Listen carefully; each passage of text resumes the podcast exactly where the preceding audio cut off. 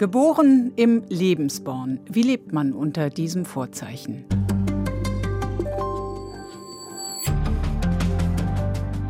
Wie sehr die nationalsozialistische Diktatur und die begeisterte Zustimmung der weitaus meisten Deutschen damals unsere Gesellschaft bis in die Gegenwart prägt, welche Folgen sie für die Kinder, Enkel und Urenkel hatte und hat, wird seit einiger Zeit intensiv erforscht. Auch die Lebensbornheime der Nationalsozialisten, wo ledige, werdende Mütter sogenannter rein arischer Abstammung ihre Kinder zur Welt brachten. Der Soziologe Dirk Käsler kam in einem solchen Heim zur Welt und hat seine Spurensuche jetzt veröffentlicht. Guten Tag, Herr Käsler. Guten Tag, Frau Mattei. Mattei fragt. Ein Podcast mit Sabina Mattei. Lügen und Scham haben Sie Ihr Memoir überschrieben. Warum? Es fing an mit einer biografischen Lüge. Meine Mutter sagte mir von Kindesbeinen an, dass mein Vater, dessen Namen ich trage, gefallen ist als Panzersoldat. Die Scham kam später, weil dann, als ich wusste, dass das gar nicht mein leiblicher Vater war, sondern dass ich im Kontext der SS geboren und dann groß geworden bin, da kam dann die Scham dazu. Aber es war zwei Scham. A, die Unehelichkeit und zum anderen eben der Schatten der SS. Bevor wir zu ihrer Lebensgeschichte kommen. Im, in schulischen Geschichtsbüchern ist der Verein Lebensborn gewöhnlich nur eine Randnotiz. Viele Hörerinnen und Hörer werden gar nicht genau wissen, was sich dahinter verbarg. Würden Sie uns kurz aufklären? Also 38 gegründet, ein Hirnprodukt Heinrich Himmlers, Reichsführer SS. Und es ging darum, die arische Rasse zu verbessern. Es war zu viel Mischehen, zu viel Durcheinander. Die Leute hatten nicht mehr richtig darauf geachtet, ob sie rassisch gut zusammenpassten. Also gab es dieses Programm der Herauszüchtung eines deutschen, neuen deutschen Adels, der sowieso ja das Markenzeichen der SS war. Und die SS verstand sich nun als Herd, als Born eines noch viel rassereineren Lebens und sollte primär aber sich erstmal richten an die Angehörigen der SS. Das passte also, dieser Verein Lebensborn passte dann ja wunderbar rein, wunderbar in Anführungsstrichen hinein in die nationalsozialistische Ideologie. Genau, es waren nicht alle so überzeugt wie eben Himmler und dieser ganz enge Kreis der Menschen, die in dem Rasse- und Siedlungshauptamt arbeiteten, diese Rassefanatiker, das ist kein Zufall, dass da relativ viele Landwirte dabei waren, weil die diese Idee hatten, wir können eine reinrassige Nachkommenschaft der Deutschen züchten. Dafür ist es natürlich nötig, zumindest in der Zeit noch keine Reproduktionsmedizin, reinrassige Frauen, reinrassige Männer zusammenzuführen. Recherchiert man unter diesem Stichwort Lebensborn, dann bringen die Suchmaschinen im Internet solche Titel vor wie Sex für Führer und Vaterland oder Himmlers Gebärverein. Also waren das jetzt Staatsbordelle oder waren das äh, karitative Einrichtungen?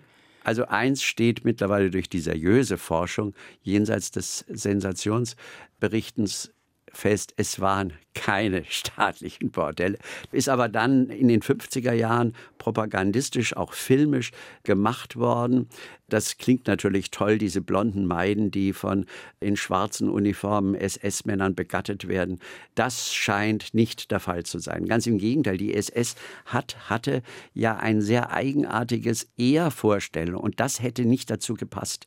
Nein, das ist es nicht. Es hatte primär erstmal die Aufgabe, Frauen zu schützen, man muss es ganz deutlich sagen, die eben die Schande der unehelichen Geburt auf diese Art und Weise umgehen konnten. Es gab ein eigenes Standesamtssystem der SS, sodass alles, was in dem Zusammenhang der Geburt von diesen unehelichen Kindern stattfand, relativ geheim bleiben konnte. Das war die große Attraktion. Allerdings, und das ist mir ganz wichtig, da kommen wir vielleicht auch noch drauf, es gibt eine sehr viel dunklere Seite äh, des Lebensborn und der hat damit zu tun, dass Kinder aus den von den Deutschen besetzten und eroberten Gebieten verschleppt wurden, die den äußerlich den Kriterien dieser Rasseideologie entsprachen. In welchen Ländern? Naja, überall, überall wo äh, die Wehrmacht äh, einmarschierte.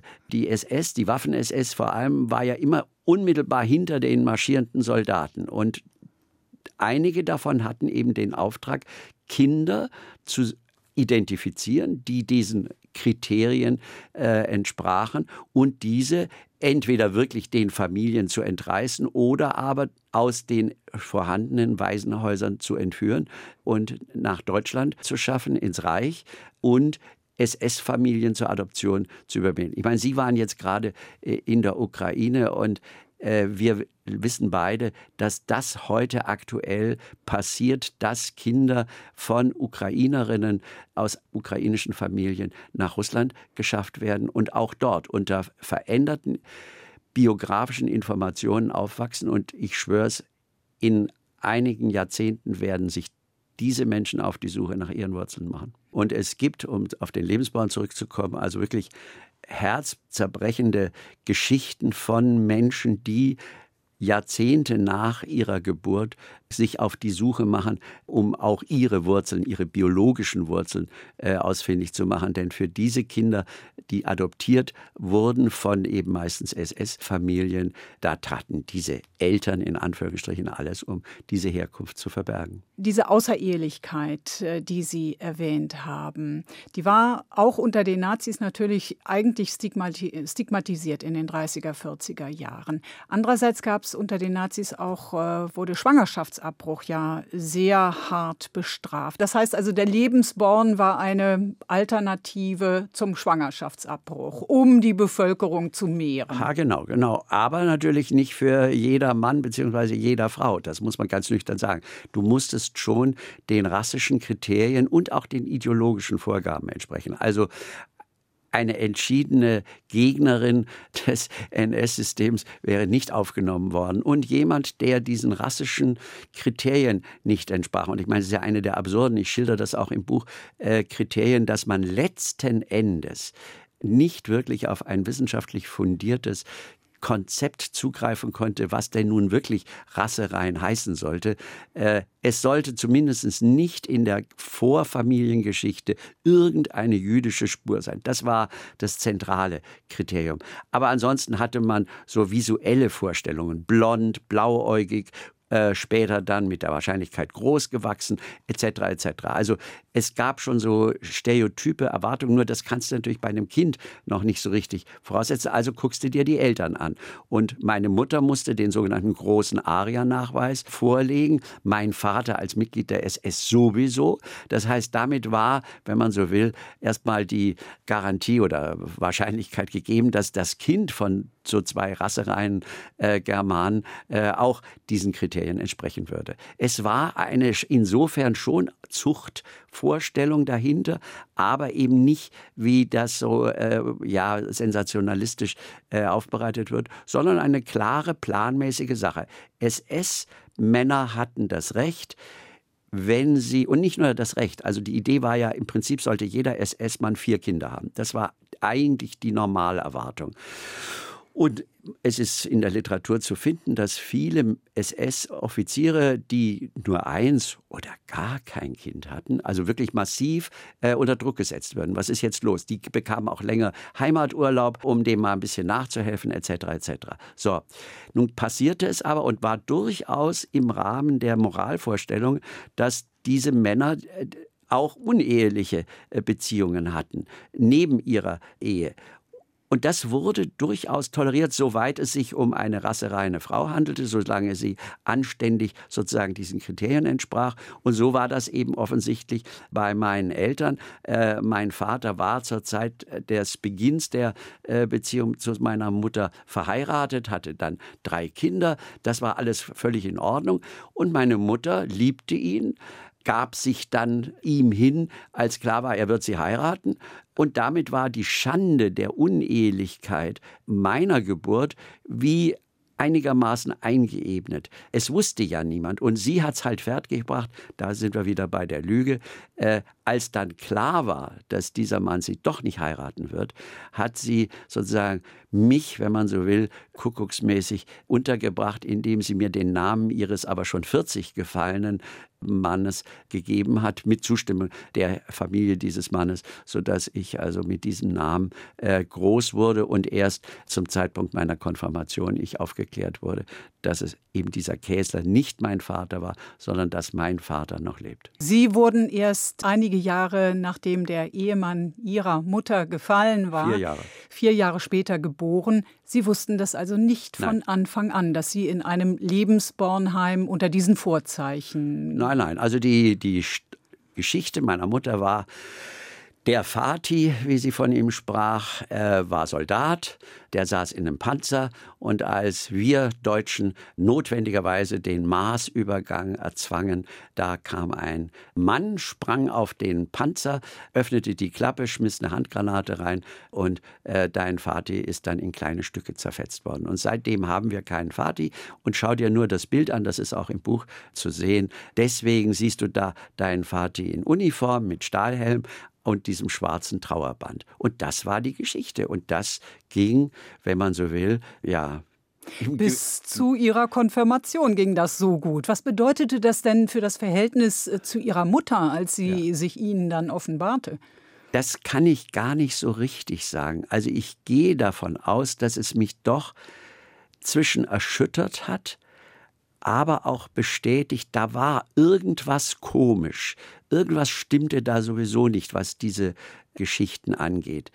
Aber, und ab da lief die ganze Sache halt so zweischneidig. Also Fremden gegenüber galt, wenn man so will, bis vor kurzem die Geschichte, mein Vater, Fritz Käsler, gefallen so, Punkt. Da fragt ja dann keiner, und wann genau ist der gefallen und wann bist du geboren, sondern, oh Gott, oh Gott, oh Gott. Das ist auch das natürlich, was meine Mutter dann dadurch erreicht hat. Sie hat ja nicht nur mich damit geschützt, sondern vor allem auch sich selber. Denn Unehelichkeit in den 50er Jahren in Westdeutschland und ich sage jetzt mal natürlich auch in bestimmten gesellschaftlichen Kreisen galt einfach als total ehrenrührig. Das ging gar nicht. So, und von daher war das eine gute, wir würden heute sagen, Cover Story, die sie auch gut durchgehalten hat und ganz im Gegenteil dadurch natürlich auch viel Mitleid, Bekundungen. Oh Gott, wie schrecklich und das ist ja furchtbar und sie arme und überhaupt. Also das Los der Kriegerwitwen, noch dazu der Kriegerwitwen mit Kind, war ja kein Einzelfall. Ganz im Gegenteil, da gab es ja viele.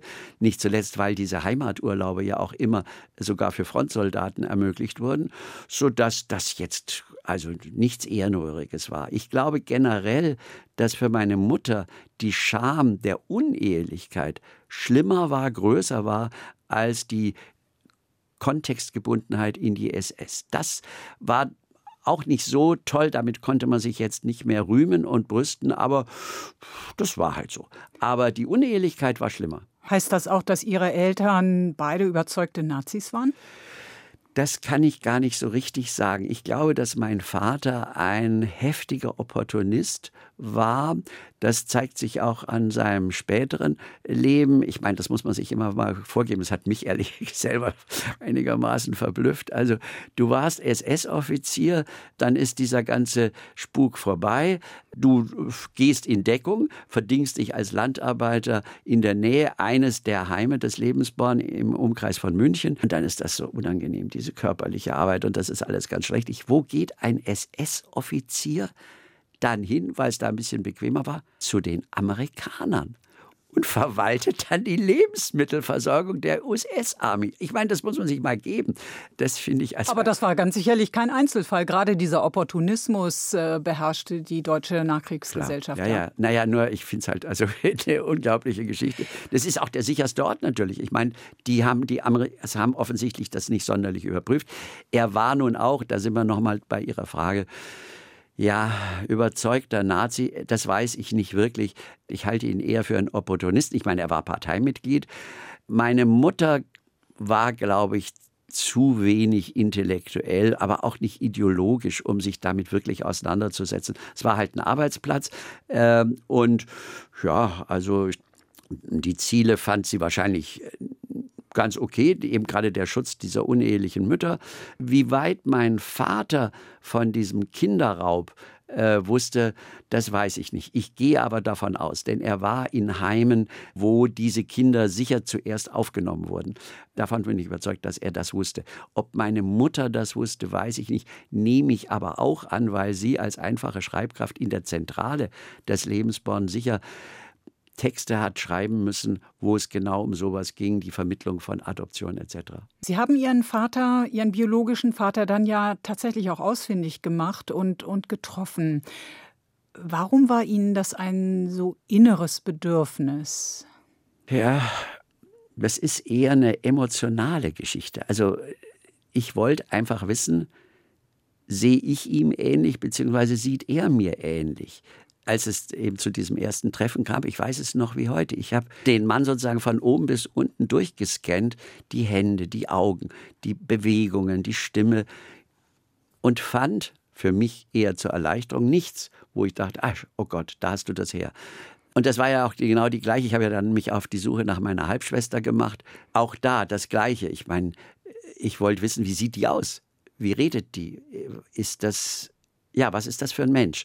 Allerdings natürlich auch, was für eine Kindheit hatte sie, um dann ein bisschen hochrechnen zu können, wie wäre meine Kindheit verlaufen, wenn ich mit diesem Mann groß geworden wäre. Und ich habe ja auch im Buch geschrieben, also ich ging von diesem ersten Treffen mit meiner Halbschwester extrem erleichtert raus und dachte mir, was ein Glück, dass du den nicht als Vater hattest. Weil er so furchtbar streng war gewesen und manipulativ. sein muss. Ich habe das ja nur aus zweiter Hand, also ja. das, was sie erzählt hat. Aber also ich bin ganz sicher, ich hätte nicht Soziologie, eines der unnötigsten Fächer überhaupt, studieren dürfen können oder nur mit größten Schwierigkeiten. Meine Mutter hingegen, die hat alles unterstützt, was ich wollte. Der biologische Vater hat in ihrem Leben lange gefehlt, aber Sie hatten trotzdem eine männliche Bezugsperson, nämlich Ihren Großvater. Ja, was für ein Männerbild hat der denn geformt?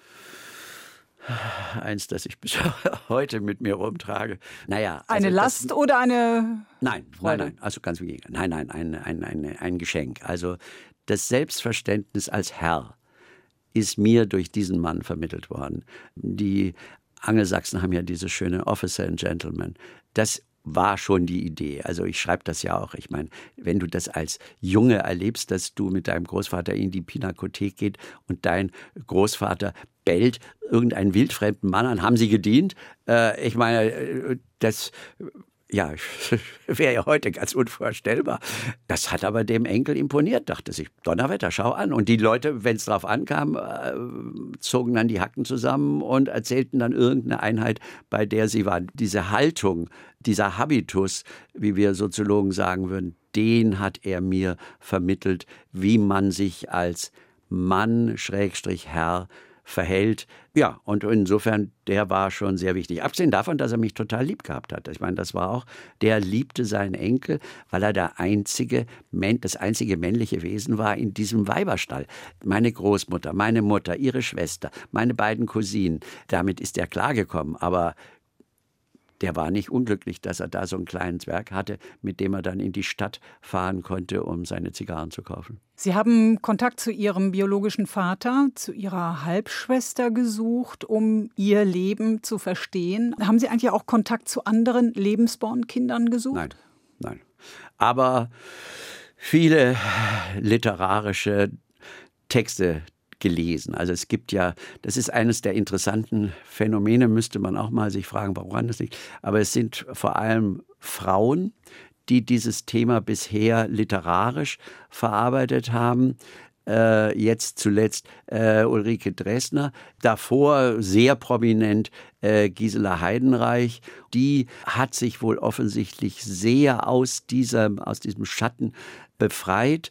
Ähm, und ist ja eine sehr erfolgreiche, äh, ja, literarisch erfolgreiche Person geworden. Es gibt Dokus über ihr Leben. Also die ist richtig prominent äh, geworden. Und was sie dann von sich erzählt, macht klar, die hat diese Schande, das alles spielt da im Oberbayerischen statt, von sich abgeschüttelt äh, und hat es geschafft, sich da durchzubeißen und steht zu ihrer Geschichte und empfindet da null Scham, ich meine, das ist ja sowieso das Ding. Wieso sollte ich mich schämen für den Zusammenhang meiner Geburt. Also das ist ja lächerlich. Und trotzdem ist mir letzten Endes diese Scham von meiner Mutter wie vermacht worden.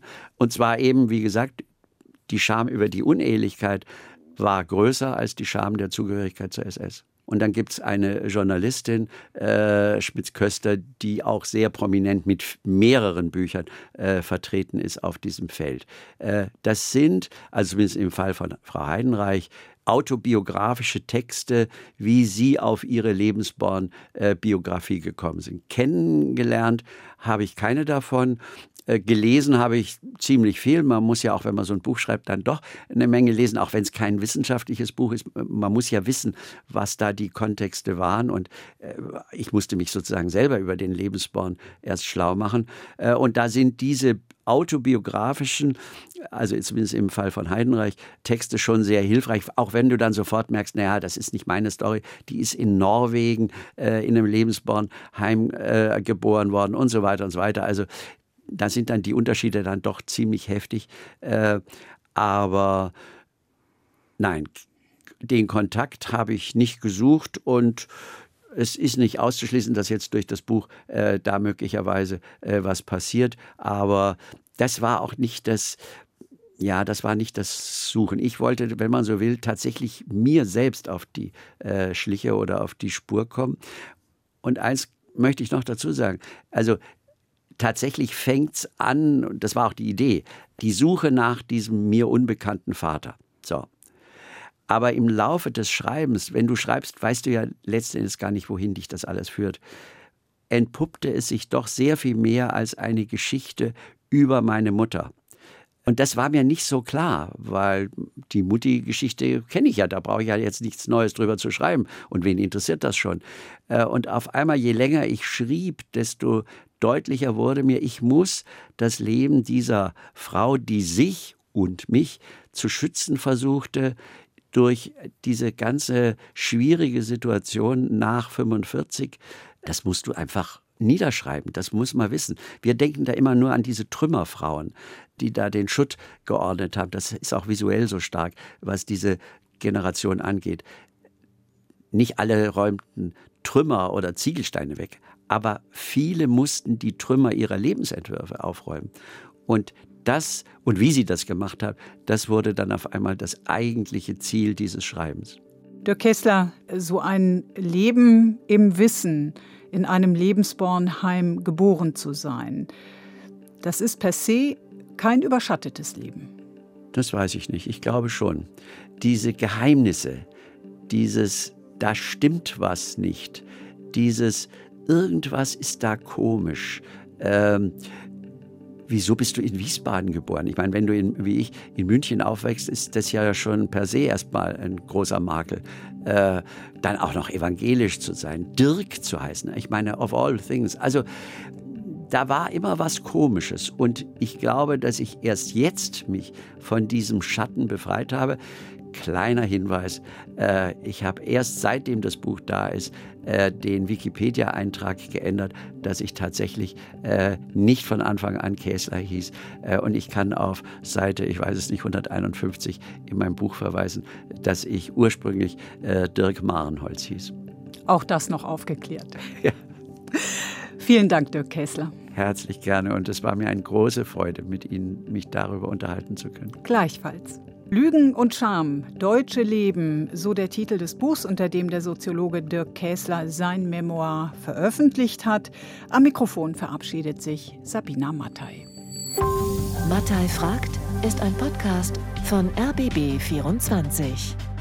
Alle Folgen gibt's in der ARD Audiothek und unter rbb24inforadio.de slash podcasts.